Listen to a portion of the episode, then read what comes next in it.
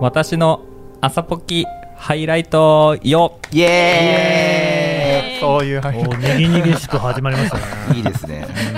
いやちょっと多いなと思って今日人人が多いはい誰かいるのかな黙っちゃった僕は神田大輔ですサンダリオです堀江真由です。中島信也です飯沼正人です。よろしくお願いしま わわあーねえお尻にかけてちょっとテンションが下がったんじゃな いか下がったんじゃないかすいませんねえ楽しくいきましょうねー5人押すすなんなんやかんや5人で収録するのが初めてなので5人はすごいですねそうだっけミ多キス分この間やんなのかったこの間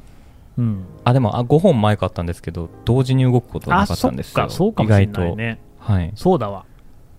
ななんのかで最多 ですうんなんかいっぱい突っ込んでありますもんねーなんかラインがたくさんありますね。見たことない状況になってますもんね。パソコン2台使ってるんですか。音源も流さなきゃいけないうん今日はは私の朝ポキハイライトということでうんあの皆さんご記憶かちょっとわからないんですけどもだいぶ前にですね私があの制作会議の方で皆さんから話を募集するという形で、うんえーそれを届いたメッセージを頼りにですねいろいろ話していこうじゃないかというので募集したのが6月の27日と9月かねで収録をしているのが8月の3日というあことだいでですぶねね貯めましたねまたこの悪い癖が出ましたこれまでに配信した「こう朝ポキ」の番組の中で皆さんが衝撃をね、はい影響を受けたっていう瞬間を教えてくださいなとはい、うんいうふうに募集したわけですね、募集しましたうん、結構いっぱい集まっうんたですね、すごいたくさんいただきそうまでしすた、ね。完了したしてない数ね数えてなかったないいよ別ちょっにと途中で数えて報告しますねいやいやいやいやまあで でもも3 4 0いや件、五十件以上あった気がすまあ100にはいかないけれども数十ってこうとですんね、フォーム以外にもコミュニティでもそうなのよねいろいろいただいたりいろいろないただき方をしてますから出ねますからねありがとうございます本当に、ありがとうございますありがとうございますということでうん今日はそのリスナーさんからいただいた回について聞いて思い出やらえ思ったことやら聞くの聞いて聞きたくないな僕自分の声聞きたくないなはいフォ結ー構ムには聞いていくとですねこう56件あった神田さんのこの言葉みたいなのがたくさん出てくるのでやめてもらえませんか ね楽しみですね。はい私の一番苦手なやつに苦手なやつを初めはていやる回みたいになります そういう回だったんだね図らずも図らずはか測ったななかったないです。 ということで、えーっと、やっていきましょうか。はい、お願いやっていきましょう一つ目の音源からえ音源を聞くんだはいは聞いきましょう。少々お待ちくださはい。い。聞いてくスタイルでやってみましょう。古いやつからいくものうかな地獄だねほら あのお話をですねずーっと伺ってまして、小泉さんってモテないでしょええ それどうしてそう思ったんですかなんかその、まあね、自分の連れ合いとか、自分のダチ公が、こんな風に喋ってたら疲れちゃうなと思って。なんか演説をずっと聞いてるみたいな感じするんですよね。ほら、今日は秋山さんなるが、素顔ですよっていう話だったけど、うそずっとそういう感じで喋ってるんですかお家とかでも。うちとかどうなんですか ね。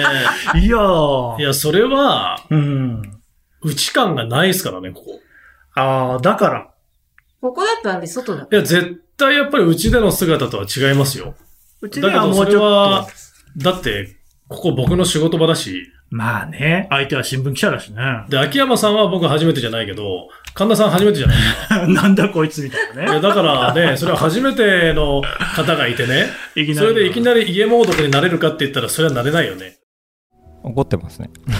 めっちゃ怒ってますね。ん。怒ってこる。れを最初に持ってくる から。えこれは一緒にいたのえは真田君だっけあ、僕ですね。はい、委員会館でこの時ね、小泉進次郎さんね。はい。はいん50代の男性の方から、えー、と小泉さんへのモテないでしょうこの方に持っていた謎の違和感が自分の中で腑に落ちた瞬間もう一度読んでほしいですというのが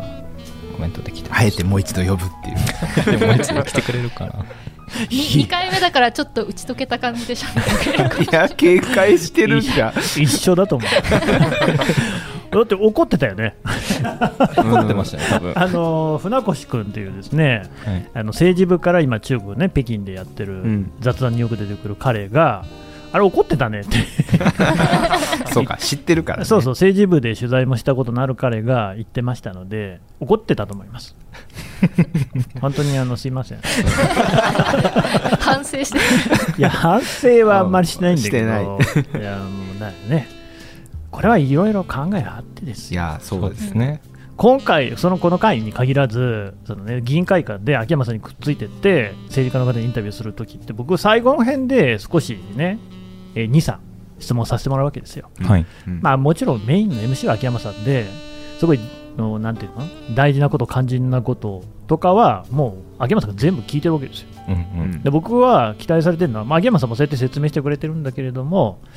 えーこのディレクターはですね空気を読まない質問をしますって言って秋山さんは基本的にこれ、まあ、取材の時には大体みんなそうなんだけれど、まあ、大大体でもないでも政治家の方に話を聞くっていう時なんかも事前に質問とか出すわけですよ、こんなこと聞きますよっていうのね、うんそうすると相手も安心するしあと深く考えることもできるじゃないですかこれ、別にゲストが来るときとかもポッドキャスターさんを呼ぶときとかも事前に質問出すわけですよねううんん。で僕は全然出さないんですよだから政治家の方もそれを強要してくれてるわけなんですけれどもだからこういう質問でずっと考えてんだよね考えてます。秋山さんがインタビューをしてる間30分とか40分でもずっと何を聞こうかなって考えてるし、まあ、なんだったらその議員会館まで僕基本的にずっと歩いていくんですけどお家から。うちからはい1時間とか1時間半とかの道のりをずっと考えてるんですよ何を聞こうかなと思ってなるほど。っていうかねそれが全てですよねだから MC っていうのはうんうん相手に何を聞くのかをこう考えるっていうのがだから編集はさ佐野君とかやってくれてるのは、はい収録した後に時間がかかるじゃないですか、MC は収録をする前にめちゃくちゃ時間かかそうるですよねっていう感じうんうんうん。なの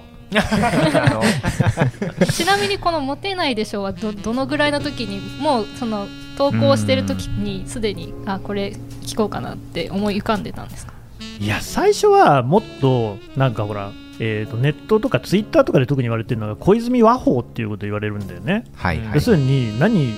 言ってるのかよく分かんないみたいな堂々巡りで結局同じこと言ってるよねみたいなこととかっていうのが割と揶揄されるわけですうよ。んっていうこととかあと環境大臣だったからその環境の話とか。ね、いろいろあの物議を醸す発言もあったじゃないですか、うんセクシーがどうとかとかうね、んを聞こうと思ってたんだけど、なんかそんなことよりも、なんかもう本当にこうずっと40分ぐらい、うーん、うーって思ってて、 それを素直にぶつけた感じですね。うんとにかくこの人なんかもう仮面をかぶり続けてるなと思ってそれをどうやったら脱がせるだろうっていうことだけ考えて、はい。あ一言で剥がしたいなと思った んですねすごい。うんその結果怒られただからはいだってことだよねそうですよね。仮面を取ったら終わってたっていうね、 だからこう、爽やかに返され、あの、いつもの和法で返されたら失敗なわけですから。そういう意味ではち成ょっと功か出もた。しうれない、んうん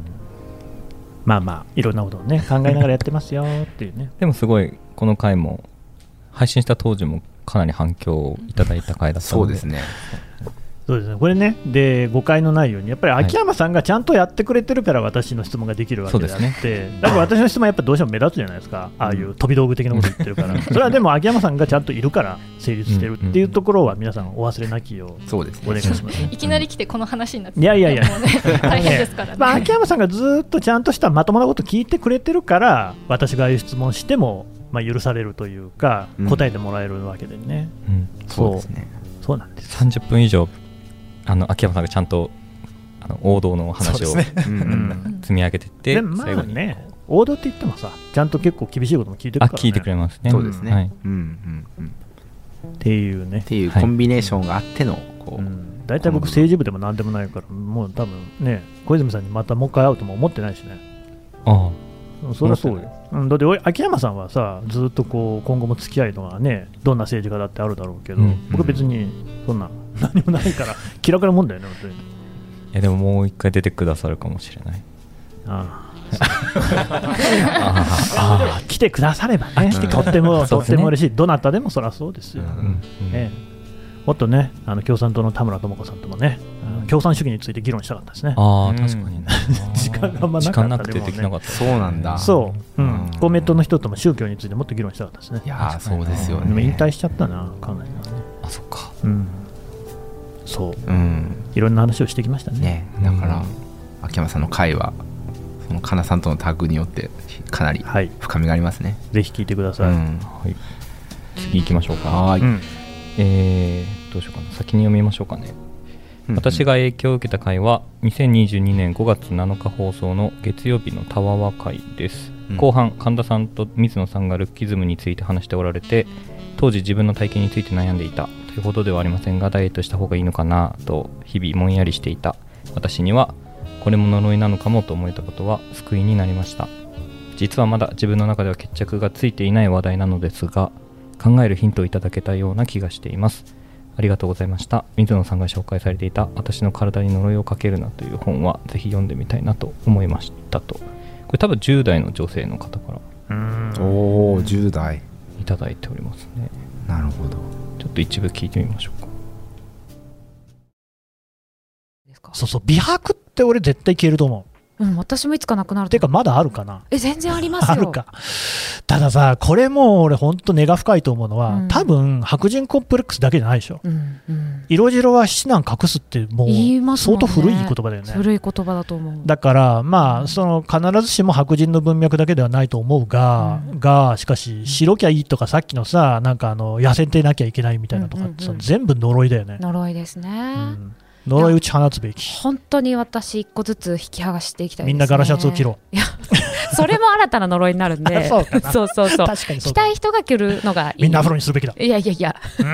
いろとんなねは言いませんけれども、なんかさ、うんそのまさに木本先生がおっしゃるようにさ、うんもっとみんなこう自由に生きようよってそうそうそいううね、ん言葉遣いが悪い。柄が 悪い。誰ですか、この人は、本当に。雑談会ですさ神あ田大輔さんという方あなた、丁寧にね、はい、綺麗な言葉で喋りまし ょう。あれ MC 僕だったんじゃないかな聞いてられないな。いやいやいやいやでもねまだ当時アフロヘアだった頃のそうですね。うんうんあそっか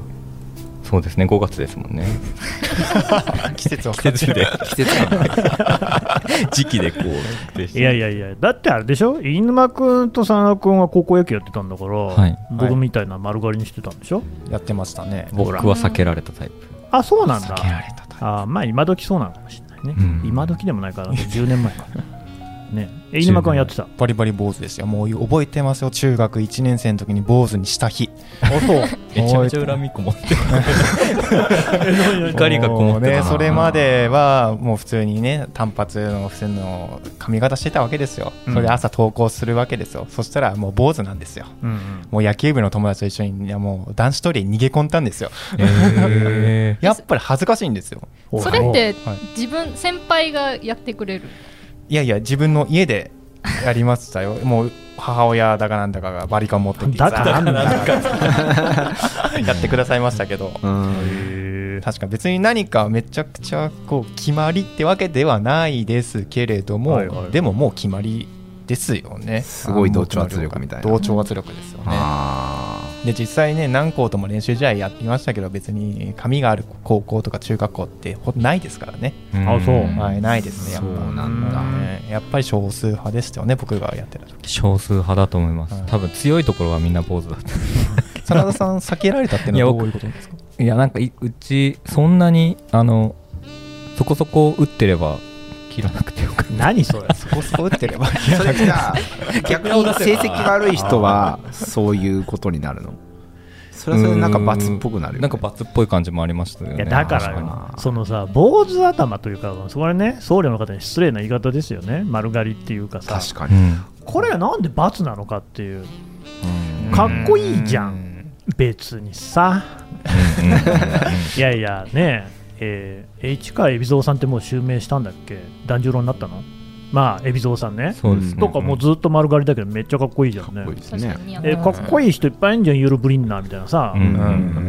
んで、そのなんかこれでもさ実際自分で調べたんだけどあの丸刈りって罰なんだよね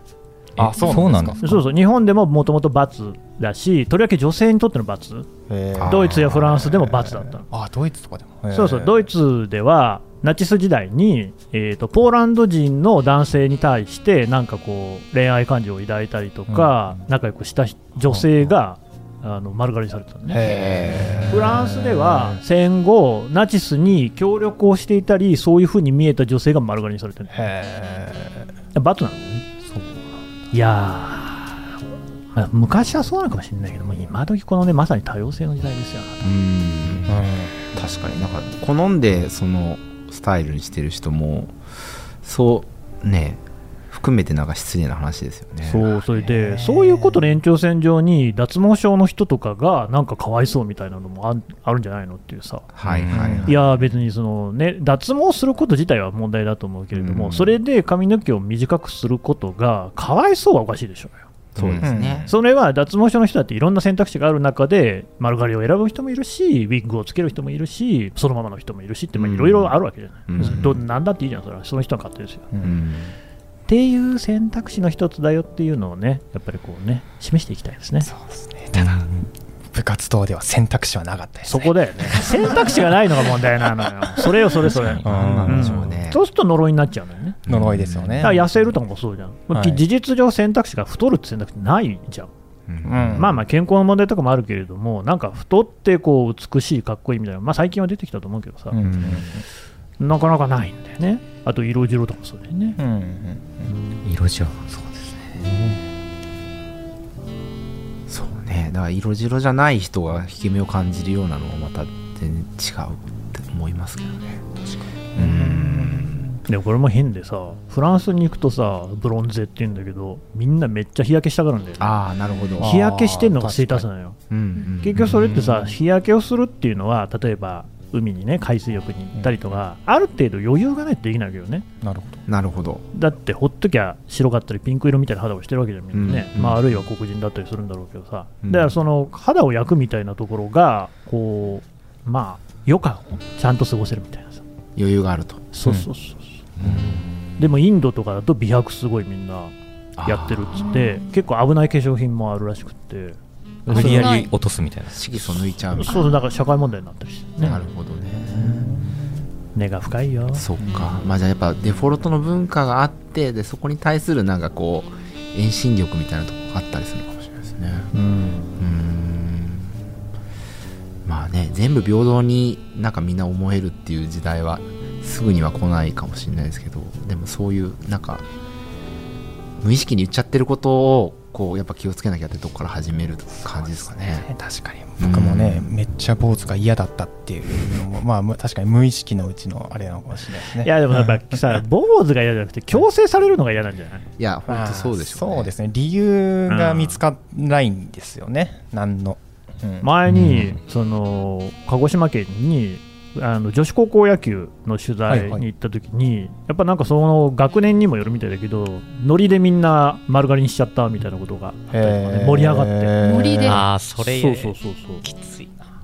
な周りが乗っちゃうと逆らえないムードあるじゃないですか私はそんなにしたくなかったのにって言えないそうねだからそういうのっていうのもさだからややりたい子にとってはすごい楽しいわけ、うー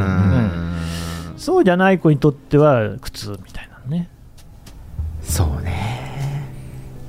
なんか飲み会一つとってもねこう楽しめる人楽しめない人わかるいわかるるしうん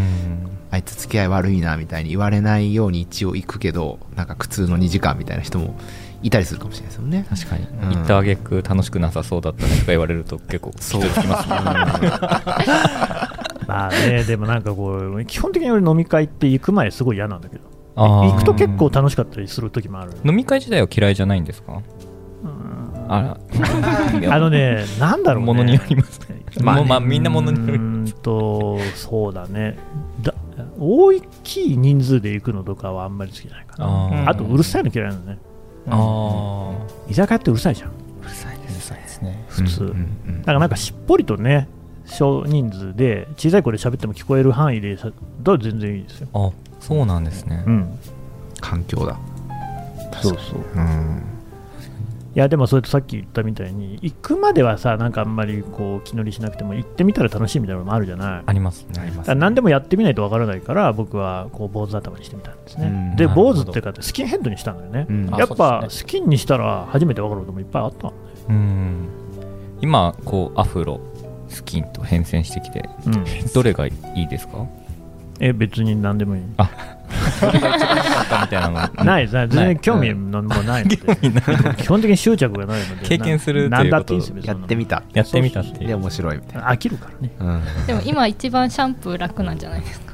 そうでもないのよこれがさ私白髪まあ46だから当たり前だけどさなのよねうんでそうするとさあの普段は髪染めてんのよはいはいはいでアフロの時とかはさうんついに伸びたとこ染めときゃそれで分かんないけど、うん根元の部分とかはさ白かったりしてたわけよねもともとねうんだけどさこれぐらい短いと今5ミリぐらいだと思うけどもうそんなん染められさ ないよそ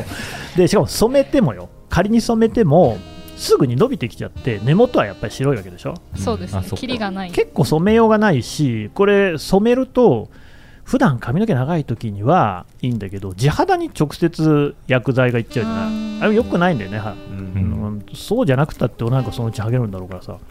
そういう意味で言うとだよこれ大変で何やってるかっていうとなんか毛が染められるシャンプーみたいなんだよねおー長いこと使ってるとちょっと黒くなりますよみたいなうんそれでやってんので結果どうなってるかっていうとこう爪が黒くなんだよねちょっとけ不健康な感じうんなんかさ爪が黒いのってなんか嫌じゃないうっ血しちゃってるみたいな。でちょと心配に洗なっりますて落としてるんだよこれでもでもどうしても毎日やってるからうん必ず爪が黒くなってしまって、さて困ったねなるほど、まあ、だんだん色つくっていう歌ってるものですからね、うんそしてしかもあんまつかないっていうああうん困ってますねなるほど、まあしょうがないねまあ、何かやってみてわかることですねそうですね何プラスもマイナスちょもっと発見がある。なるほどいやーだからさほらねダウンタウンの松本人志さんとかさうん短い上に毛染めてるでしょ染めてまあすあいねうのってめっちゃ維持大変なんじゃないかなとそ思うけっどか、いつも綺麗な金ですもんね。うん確かにあれめちゃくちゃ面ってかかってそうですねそう言われて初めて気づいた確かにああ思うよ本当ス世の中のスキンヘッドの人ってめちゃくちゃ手間かかってんだってよく分かった本当だすぐ伸びるから、はあ毎日とか、まあ、伊藤大地さんとかもそうだけどさ、あの人もうん3日に1回は必ず剃ってるっつって、うんでしかもお肌が、頭皮がそのまま、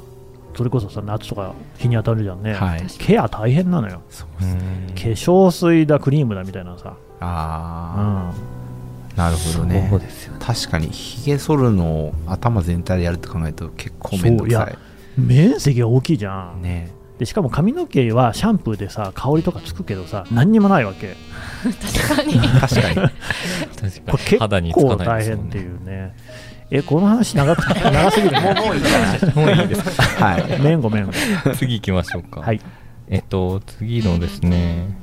リスナーさんはですね、辛いことがあったときに、こちらを聞き返しているということで、ええーうんえお聞きください。いやーで、たかしは最近どうよなんや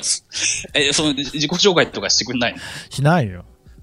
たかししでなすいのようん。僕は大好私きでです。すけど。大好きです。いや、あなたはこの番組でさ、ほら、ち、ね、みんな知ってる、神田大輔くんだから、うんな。あたかしちょっとはさ紹介し、 紹介してよ。ああ、たかしは、急急ほにらわかんないじゃん。北京に住んでんじゃ。うんん。 そう、そう、うんそうよ。もう、いや、わかったよ。いや、しばらくこれでやるわ。うんいいよ北京これを辛いときに、聞き返して、聞き返してくれてるという。どういうことな んだろう何の回でしょうか私の朝ポきハイライトは、北京の高初登場会の衝撃のオープニング、神田さん、いや、で、たかしは最近どうよ、北京の高。なんや、自己紹介とかしてくんないのしないよ。辛いことがあったとき、聞き返して笑っています。そうこうここに笑いのポイントがあるんですね なんかすごいありがたい言葉とか来るやつなのかと思ったら そうだよね。お坊さんに来てとか、そうでもあると思いました。完全にそっちだと思いまちっしたていう。違いうやんだ。ーここに面白みを見出してくれるっていうのがすごいすごいです ねこれがコンテンツになるとポッドキャスト始めた時点で思わなかったですもんねうんこのそういや最初はさその素人のおしゃべりなんか誰が聞くかっていうことで、もう現金ぐらいの感じだったのよね思ってましたよね、本当に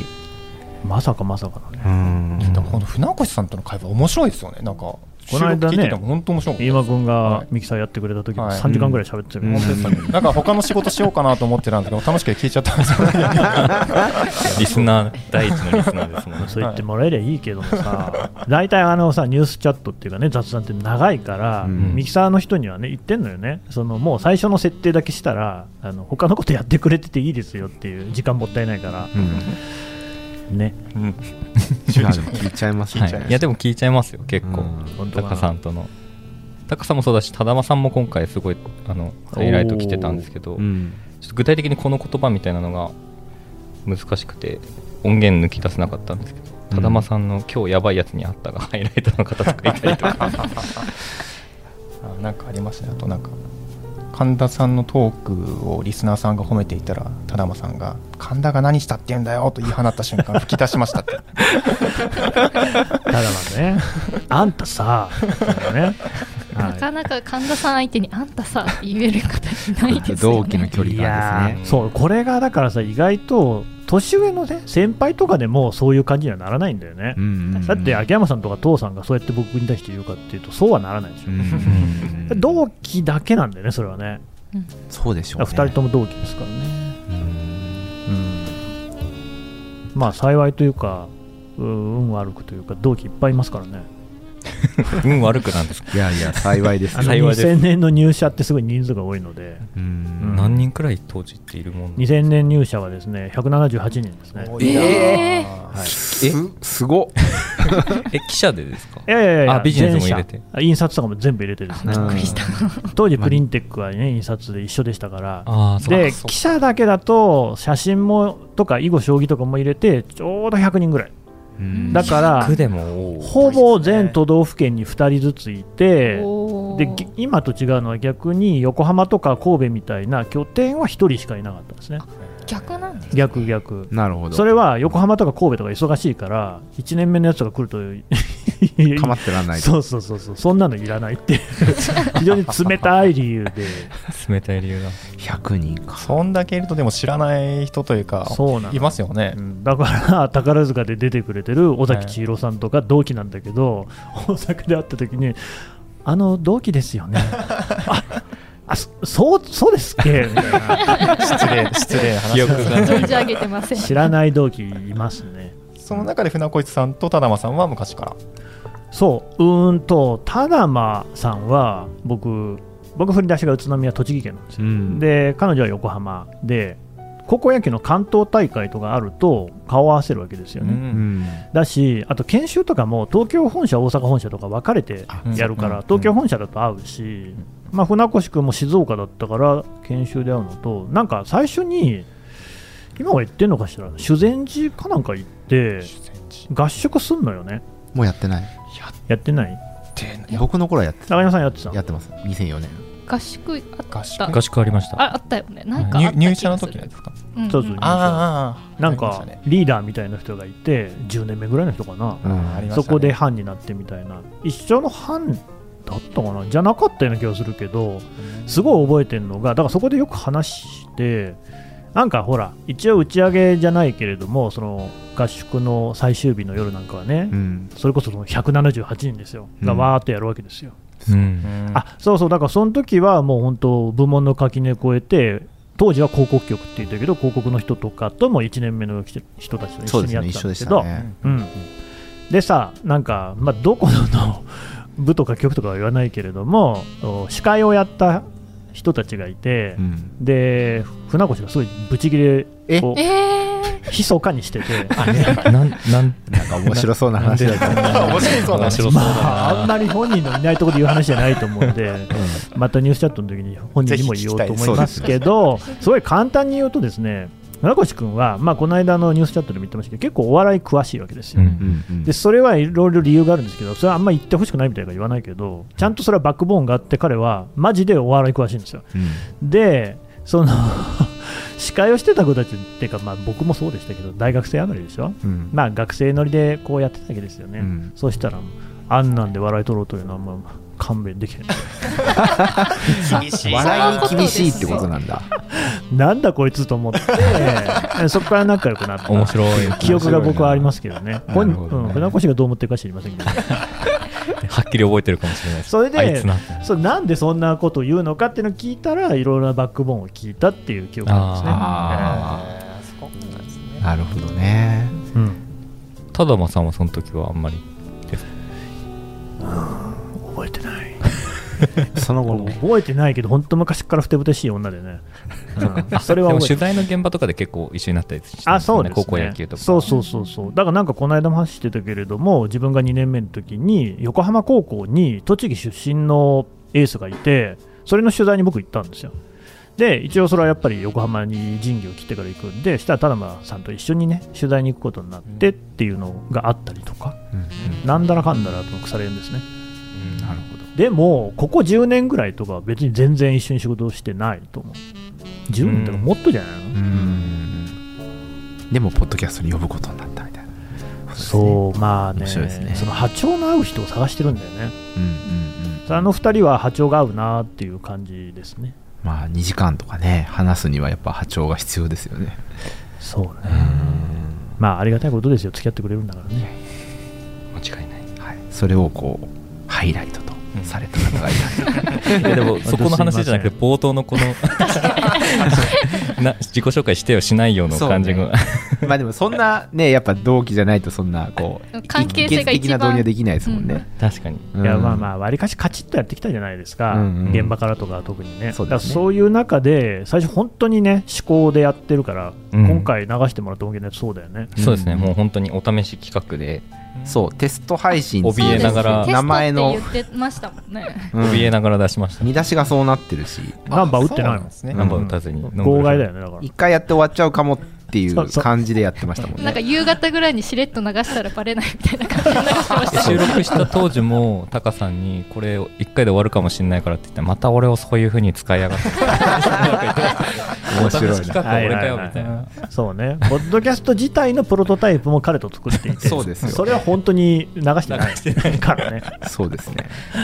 うん、でも無事こうやってすごいそうですね、名物というか、なりましたからうねで、すねもうこうね雑談会が一番面白いですっておっしゃってる方いっぱい今やいますいますからね、そうですよね最初はね分割して配信しようかっていう案もあったのがコミュニティさんでね全部一気に配信したいっていうことでこの長いのが出来上がったんですもんね、そううんそうそうそう、うん、広告枠的にはね分けた方が嬉しいです、そうよね。ね、 でもいいんですいはやいいいんだか悪いんだかですよ、これもだって嫌だと思ってる人は多分書いてきてないって可能性もありますから、うん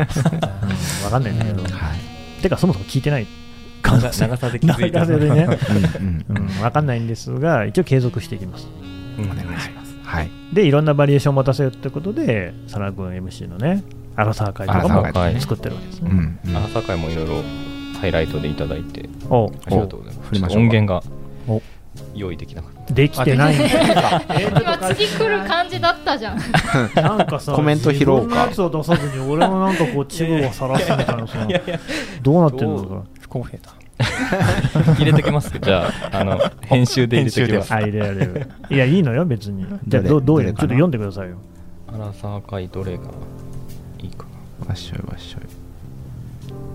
どなたかあ見つけた方いますかはいじゃあ読んでいいですか、はい結構長めですえーっと20代の女性の方です、えーソロ活のすすめアラサー雑談会です職場から家までの30分程度聞くつもりがなんだか仕事終わりに同年代で喋っている時間のようで気づいたら聞き終わるまで2時間程度散歩してしまいその後も5回ぐらい聞いていますすげえこれすごいですよね私の一番のお気に入りですと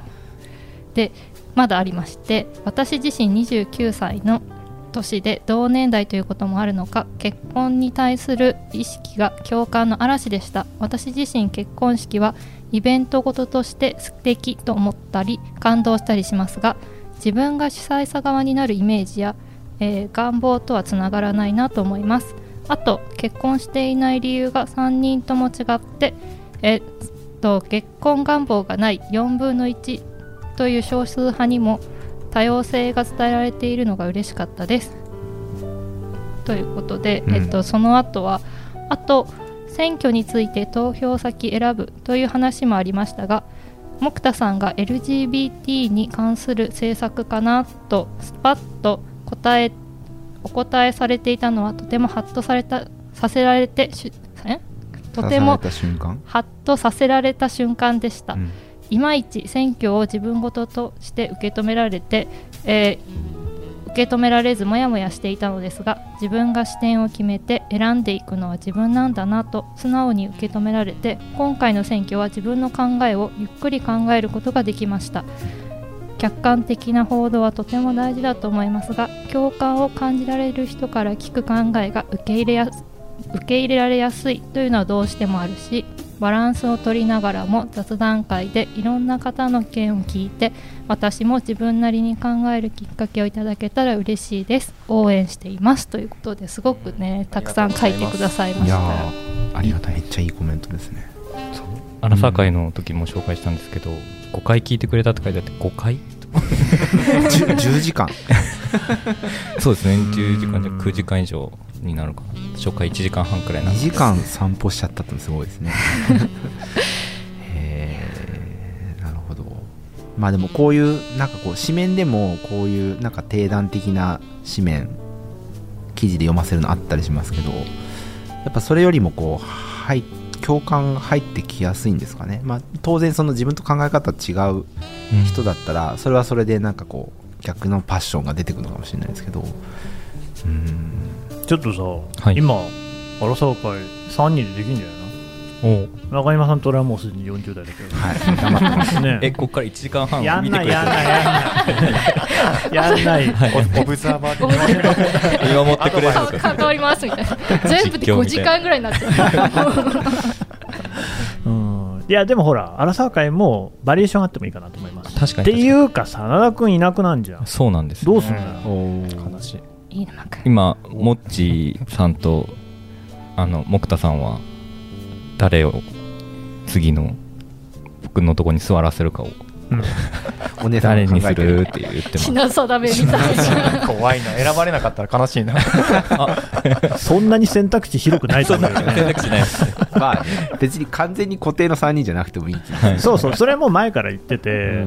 そういうね、いろんな人が入ってもいいよねっていう、だからアラフォーの方は、アラフォーでもないけど、もうすでにさ、うんあと僕の雑談の方は結構いろんな人にうんうんは出てもらってるわけです、だからそれこそ船越君、ただまさん、あと他にもね、水野さんとやったこともあったし、はいうん安田さんも安田さんもあったし、なんかあと岡田玄とやった時もあったような気がする、ありますねだいぶ前とかね、そうそう、アラサーもいろんなアラサーでやったらいいんじゃないですか、そうですね音声チームじゃなくてもいいのかもしれないですいいよ、う別に。んうんいやこの間思ったのは結婚の話も、うんはい結婚しないしてない人しかいなかったからうんじゃあ結婚した犬間君に、そうね そうですねこの間29になりましたほうほうほうで最近結婚したんだよねそうですね結婚は1年前で同居が今年の春からうんおめでとあもうござ1いま年す前なんだよそうでまあでも別居がずっと続いてたのでなるほど、うんあれ聞いたあのアラサー会の結婚の話とかまだ聞いてないあ聞いてないんかいじゃあ予習した上で、ソロ活の勧めっていうところがあるのはで、いはいちょっとなんか僕の考えとはきっと違うんだろうなとうんあー確かにその飯沼君が参戦して2人にどう絡むのか見る楽しそうですねうん、そうそうそれもちょっと聞いてみたいし確かに確かになんか意見が合わないところがね雑談の良さかなっていうね、ただまさんとは全然意見合いませんからねそうですよねそあの噛み合わなさがまた面白いっていうう、うん、噛み合わないものがしかしコンテンツとしてあんまり存在してないっていうのも変じゃない確かに、そうですね綺麗綺麗にトリミングされたものだけこうんう商品になるかっていうとそうじゃないものもあるべきですよね、うん確かにちょっと逆にソロ活を勧めてる人になんでですかって僕聞いてみたいですねあおいいじゃはないいいじゃない、う突っ込んでくれそうだからなんでしょうリスナーさんにとってもなんかこう他にもいろんななんか意見があるんじゃないかみたいなことを思ってあの感想書いてくださってる方も実際いらっしゃるので、うんうんうん、でそれは全部みんなにとっての真実だしみんなのとっての意見だから、全然間違いじゃないんだけど、うんまあ、3人以外の意見も当然あるよねっていうのもこう盛り込めればまあいいですよね。うんうんうんそうなのそうだからまあさ考え方の違いってのは当然みんなあるじゃないですかあるもう考え方をが違うよって言われたからといってあなたが違うよって言われたんじゃないんだよっていうところはね本当にねもう大前提、そうそうそうねそうですね。そううんこれを聞いていただく上でも大前提っていうかそうそうそうそう、うん何でもそうですからでそう思った瞬間結構楽になりますようんそうなんかねこう自分が否定されてる感じになるみたいなこうことにならないようにねしないといけないですでなんか前に、その東畑海人さんっていう臨床心理士の方に出ていただいた時にそう、はい心にささやかな毛を生やそうっていう話、毛うん、だからこうちょっとしたこう、ね、ショックを受け止めるこうさ毛みたいなものをクッションみたいなのを置いとくというのが多分例えば今みたいな話要するに別に考えを否定されることと自分自身を否定されることは全然別ですようんうんうんところがまあ一つかなうんそうですねそういうのもだからこういう雑談とか聞いてて考えの違う人の話聞くと、まあ、訓練になるかもしれない Mm-hmm. そうですね確かにちょっとは必要なんだよ訓練もやっぱ、うん心のうんうん筋トレと一緒だとと思いましうたん。うんうんなんか朝ポキの多分雑談会は多分考え方違う人同士で喋っててもあのお互いは別に否定はしてなくてうんあそうなんだっていう風に受け止めてる会ばかりだと思うので、うんそこでこうやっぱ、ね、YouTube とかだと結構こうお互い否定しまくるみたいなね議コ論ンテンツとかもあるじゃないですか、ね議論のバトっちゃうみたいなうんそういうのだと結構傷ついちゃうかもしれないんですけどまあ雑談会を聞いてですねそうですねトレーニング をしていただければそう論論破するだけがコンテンツじゃないよっていう そうですね論破王みたいなのはそれだけじゃないよとあれですかひろゆき批判ですかえせっかく名前出さないの そうだねはい話はまだ続きますがこの続きは次回お送りいたします朝日新聞ポッドキャスト楽屋裏ではリスナーの皆様からトークテーマも募集していますハッシュタグ朝日新聞ポッドキャストでつぶやいてください